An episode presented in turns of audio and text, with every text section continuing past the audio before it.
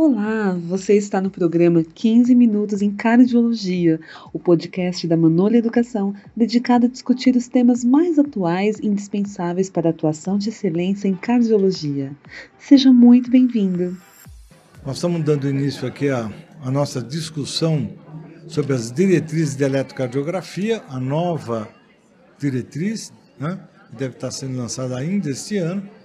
E para tal, eu, meu nome é Carlos Alberto Pastore, eu trabalho no Instituto do Coração e eu vou ter ao meu lado o Dr. Nelson, que vai se apresentar e que é o responsável né, pelo desenvolvimento dessa nova diretriz, praticamente ele que uh, fez todas as discussões e trouxe aí as novidades com relação à diretriz.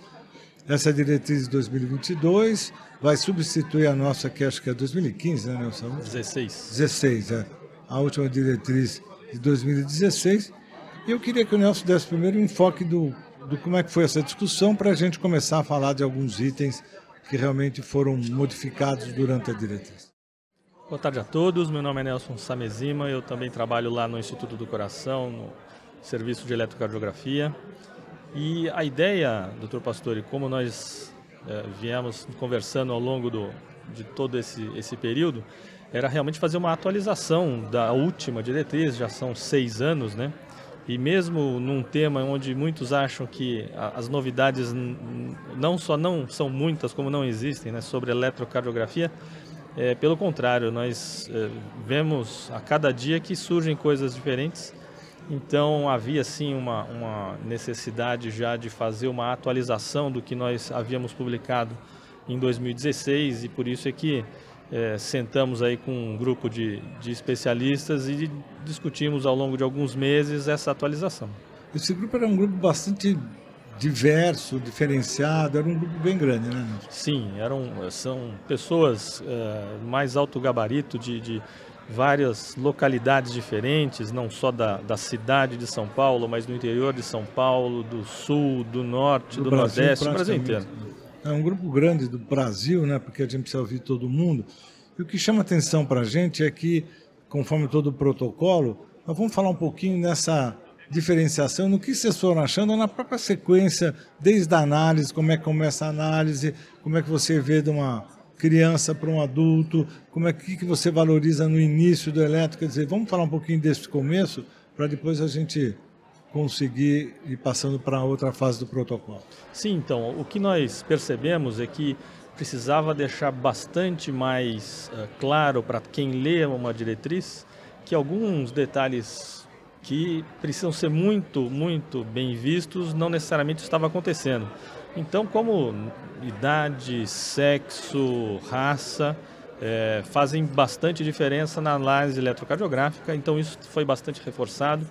E além disso, a, a, sequência de análise do eletrocardiograma propriamente dito, nós deixamos é nessa diretriz que vai sair uma sequência mais natural, mais como nós lemos o eletrocardiograma.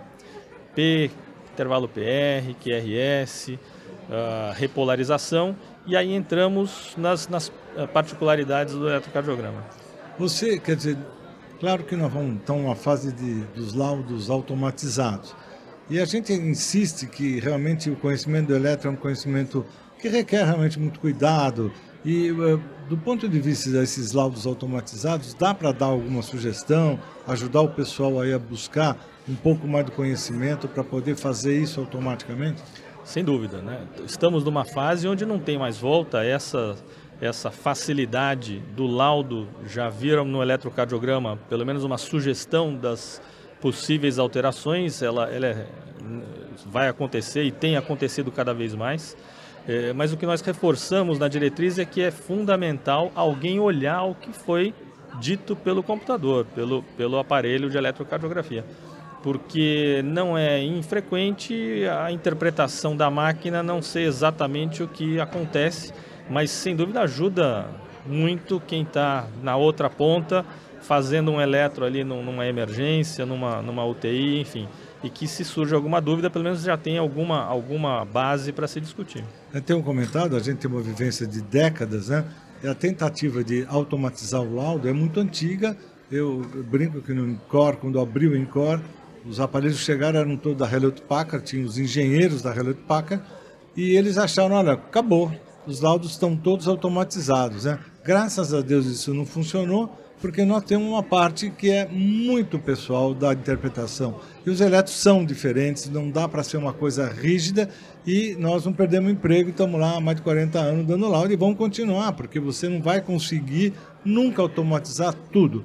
Há uma coisa pessoal da interpretação, tem um feeling, que isso está para nós que temos clínica, que aprendemos um monte de coisa. Então, quando você olha três, quatro coisas presentes num elétron, você sabe como valorizar uma ou outra. Mas vamos falar um pouquinho das coisas das tacardias supras, essa presença da onda P, quer dizer, como é que é essa avaliação para vocês para reconhecer as tacardias supras? É, a nossa ideia foi deixar mais, o mais didático possível essa, essa, esse capítulo de arritmias supraventriculares. Então dividimos arritmias com AP sinusal, arritmias onde a P não precedia o complexo QRS e aquelas situações onde a P que precedia o complexo QRS ela não era uma P sinusal. Então, eu acho que quando, quando formos ler essa, esse capítulo, vai ficar um pouco mais didático a, a ideia dessas arritmias supra. É, porque embora sejam teoricamente simples, né, há um diferencial entre elas que não é para todo mundo, que eu acho que tem que ser realmente sofisticado. E eu acho que essa diretriz deve dar essa, essa performance, né? É, isso também para condução AV, quer dizer, bloqueios, quer dizer, como definir bloqueios. Você acha que tem uma, facilitou um pouco a diretriz para interpretar um pouco de bloqueio, essas coisas? A ideia da, da, da, de facilitar foi na diretriz como um todo, sem dúvida. Nesse capítulo de bloqueio AV também tentamos deixar de uma maneira um pouco mais simples essa ideia eh, e aproveitamos na sequência dos bloqueios AV falar da, da, da pré-excitação ventricular. É, e uma vez que vai modificar essa condução AV eh, no ponto de vista eletrocardiográfico, é, e, e, tem uma das novidades está aí que existe vai ter num, ao longo da diretriz algumas imagens, algumas figuras, algumas tabelas. É, isso é novo. Né? E, e, acho que ajuda, né? Para quem está lendo, fica muito, muito cansativo um texto de eletrocardiograma sem uma, uma, uma imagem. É, o eletro é muito visual, né, Nelson? Quer dizer, você precisa ter o eletro presente, porque isso que chama atenção visualmente, e às vezes só texto não ajuda a pessoa muito pesado, ficar, é, né? muito pesado, consegue levar, né? E, especificamente da pré-excitação, o que nós fizemos foi mostrar as localizações tanto no anel mitral quanto no anel tricúspide, as localizações mais frequentes, com uma figura uh, bem ilustrativa dessas posições, da, da, das possibilidades da localização da vianoma.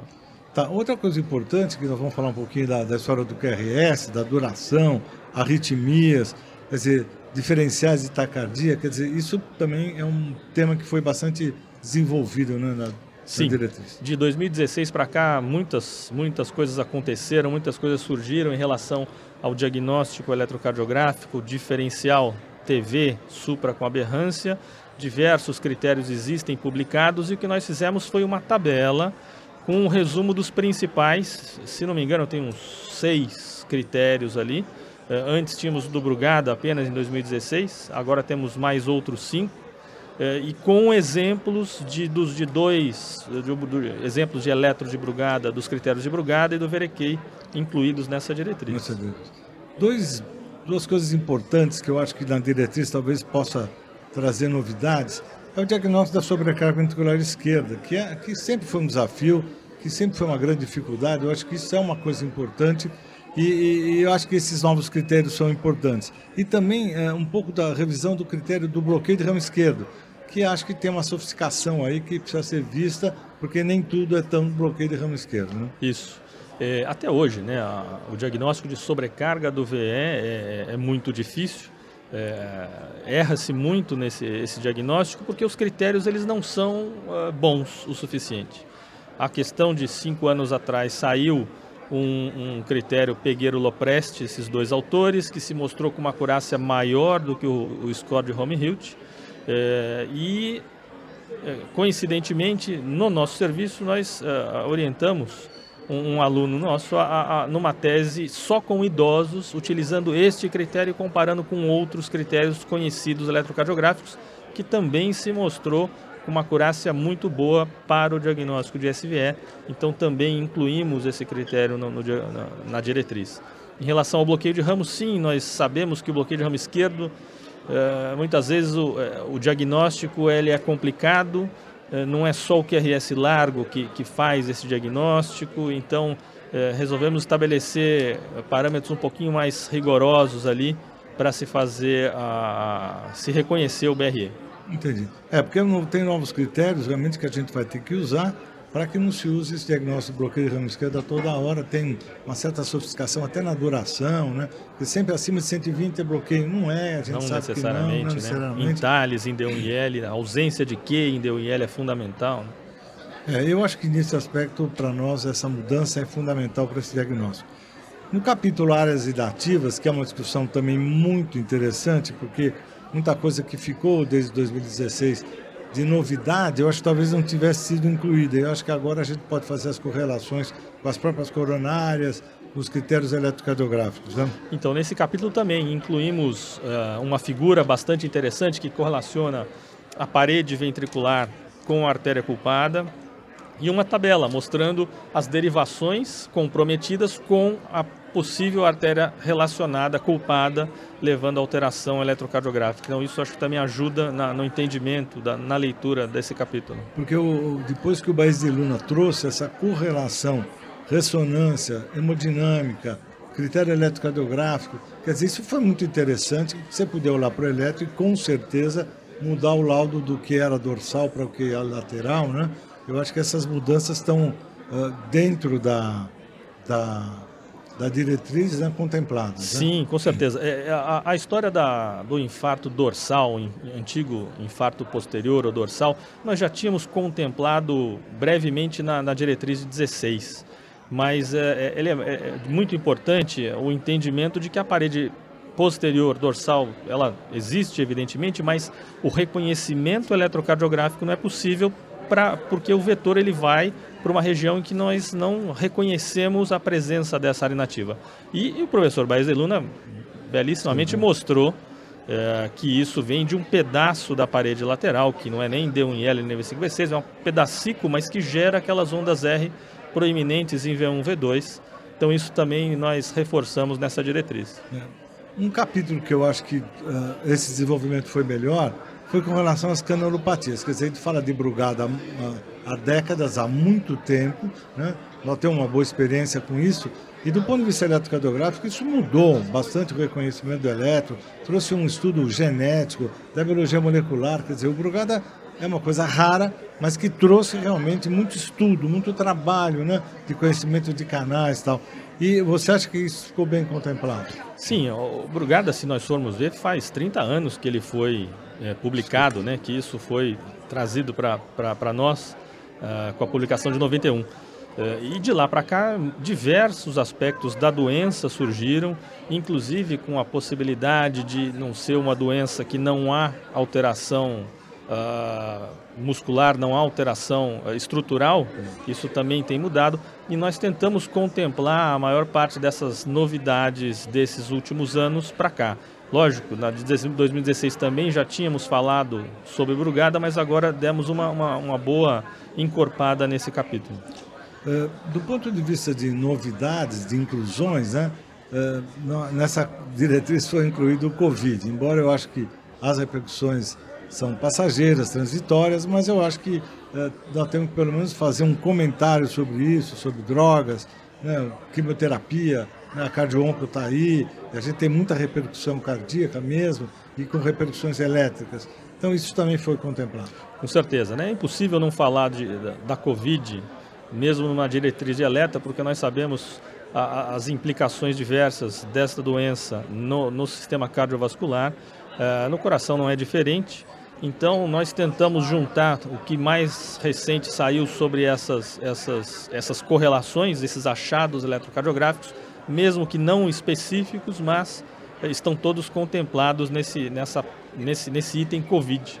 Em relação aos fármacos, nós achamos importante é, falar especificamente de amiodarona, propafenona, é, sotalol, porque são medicações bastante utilizadas é, no nosso meio e que, sem dúvida, levam ao, a possíveis alterações eletrocardiográficas importantes e que acho que é, as pessoas que a utilizam é, precisam, precisam saber dessa, dessas possíveis alterações eletrocardiográficas. Né? O que eu fiquei bastante contente foi porque é, houve uma, uma atualização do capítulo DCG dos atletas.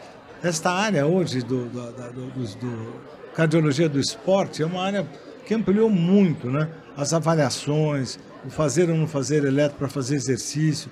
Então esse capítulo para nós é fundamental porque isso é o dia a dia né, do cardiologista, do médico, onde você tem que orientar pessoas hoje para fazer exercício. Você acha que isso aí ficou realmente bem definido? Sem dúvida. É, a nossa última diretriz de 2016, naturalmente, ela não contemplou a, a, a, o, o que saiu em 2017 sobre atletas.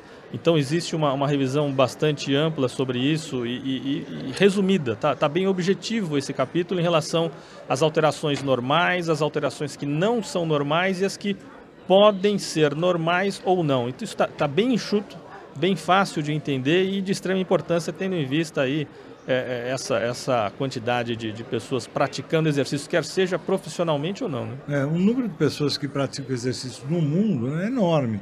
E você toda hora você tem esse desafio no consultório, onde você tem que dizer, é, isso é importante, não é importante, esse eletro é normal, anormal, está numa zona cinza. E isso define muito se vai fazer exercício ou não vai fazer. Sem dúvida. Então eu acho que esse conhecimento, essa parte do eletro de atletas, eu acho que é fundamental e foi realmente uma área que vocês desenvolveram muito bem. Uma outra coisa que chamou atenção aí na diretriz é criança. Todo mundo que vai ver o eletro de criança assusta, porque as crianças vão mudando mês a mês.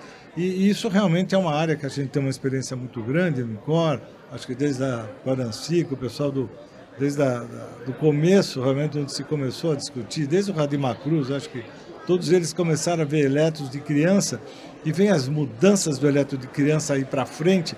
E eu acho que nós temos que mostrar na diretriz a importância de fazer um bom diagnóstico um eletro de criança, né? Sim, é, eu acho que quem olha e percebe que é um eletro de criança até muda, né? Troca o eletro, porque não, não, não gosta mesmo, porque é muito diferente.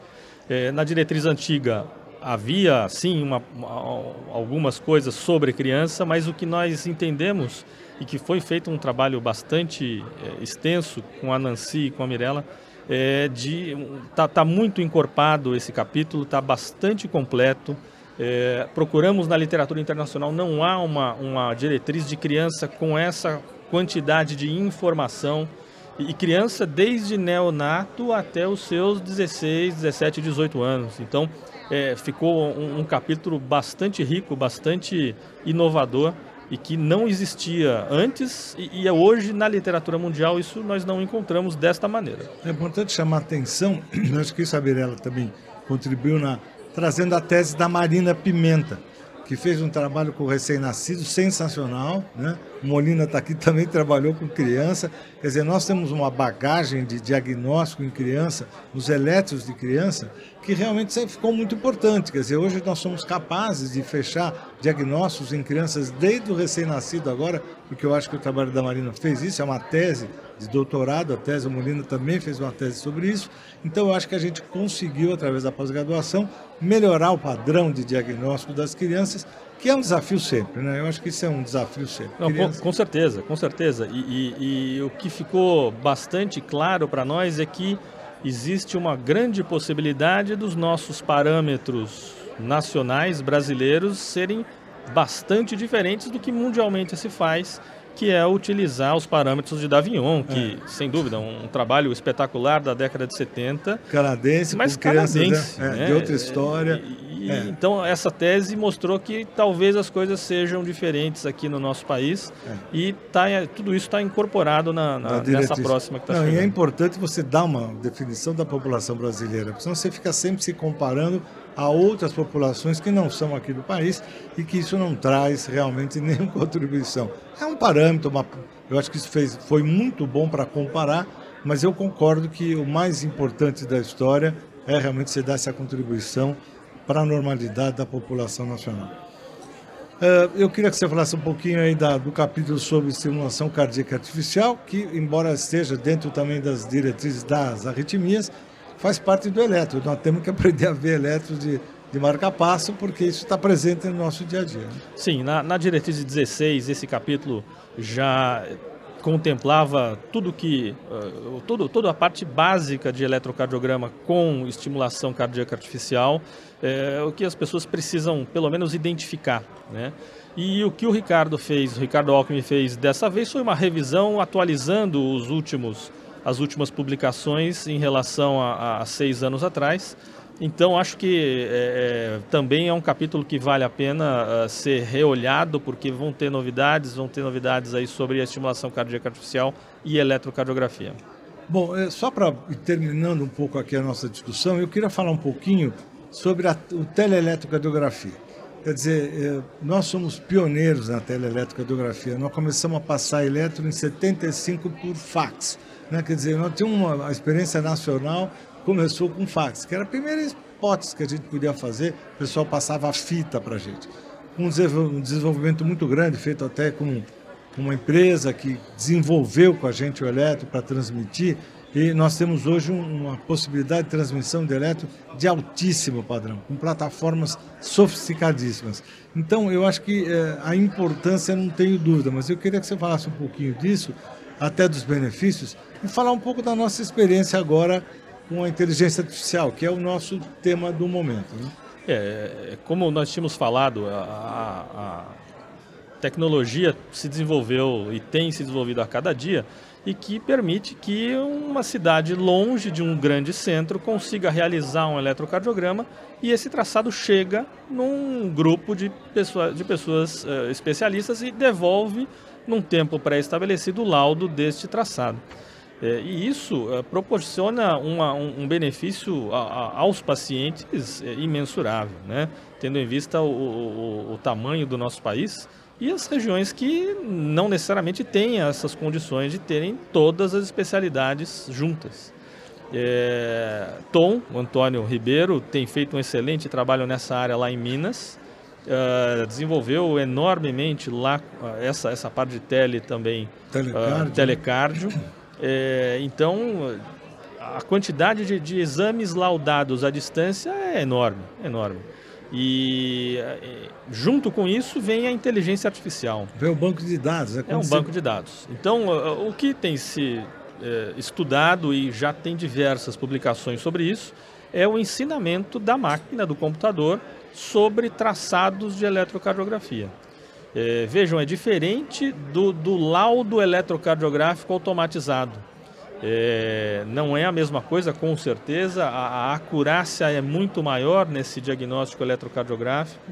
Uh, o computador ele aprende uh, diversos tipos de alterações do eletrocardiograma depois de analisar milhares, centenas de milhares, até milhões de eletros e com resultados uh, incríveis, né? com, com até previsão de pacientes que vão ter um, um, AVC isquêmico com um eletrocardiograma inicial de anos atrás em ritmo sinusal. É, não, isso é importante porque a inteligência artificial dentro da área da eletrocardiografia vem crescendo. E nós estamos tendo uma experiência bastante interessante no INCOR sobre a inteligência artificial e a gente está vendo como isso repercute, como isso pode ser usado dentro das plataformas, como se faz hoje com a imagem, né? Você tem lá uma suspeita de um câncer, você passa num, num software que é capaz de dizer se é ou não é.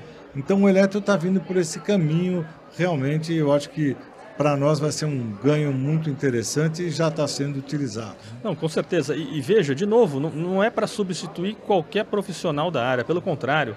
É, imaginem vocês uh, atendendo vários pacientes num, num pronto-socorro ou mesmo numa UTI. O eletrocardiograma é feito, esse eletrocardiograma ele é visto por um computador e o computador faz uma lista de prioridades que este paciente deve ser visto antes do que o outro, porque ele encontrou uma alteração que tem mais relevância e precisa ser priorizada em, em, determinada situação em relação a uma outra que pode esperar um pouquinho mais. É, para terminar, só chamar atenção para os wearables, principalmente para o watch, né? quer dizer, a possibilidade de você ter na, no seu pulso né? um aparelho capaz de fazer, pelo menos, de mostrar irregularidade. Quer dizer, hoje eh, nós estamos de novo num outro protocolo para falar um pouco disso, mas eu acho que isso também é uma coisa interessante que vai trazer, a partir da experiência do eletro, alguma coisa que possa ser usado no algoritmo do relógio. Né? Ah, com certeza. Né? Então a tecnologia não tem limite, essa, essa, eh, essa expansão do conhecimento e, e, e facilita demais. Né? É, então, já não é de hoje que se utiliza. Os pacientes que podem e têm esses, esses devices, eles conseguem uh, acelerar o diagnóstico de determinadas situações, porque está usando o negócio todo dia e, e, e consegue reconhecer a, a alteração uh, cardíaca no momento.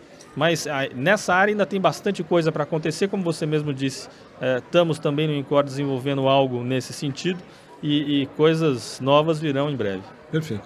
Então, para terminar, Nelson, eu queria só que você desse aí um apanhado, somente quando que nós vamos ter as diretrizes, que eu sei que você está terminando tradução, praticamente o que seria interessante para esse final, para deixar aí para os nossos ouvintes. É, não, a ideia, a ideia é que essa diretriz ela seja, a, a, ela apareça agora ainda esse ano, Uh, se tudo der certo no Congresso Brasileiro de Cardiologia, na SBC, que vai ser agora no Rio, junto com o Congresso Mundial, uh, vamos tentar. Acho que tem, temos tudo para conseguir uh, trazer essa nova atualização para outubro agora de 2022. Também já em inglês, né? Quer dizer, é uma possibilidade. Tem as né? duas versões. Tem né? versão já em inglês, que eu acho que vai ser um grande ganho para a gente. Sim. Bom, Nelson, obrigado aqui pelo bate-papo. Eu agradeço aqui a possibilidade da gente estar tá podendo discutir esse assunto aqui oferecido pela Manoli, quer dizer, diretrizes de elétrica para nós é um assunto extremamente importante. Então a gente só tem que agradecer. Muito obrigado. Obrigado, pastor, e obrigado. Você acabou de escutar 15 Minutos em Cardiologia, um podcast da Manola Educação. Obrigada por sua audiência. Visite nosso site e descubra os conteúdos, cursos e livros mais relevantes para a sua área. www.manole.com.br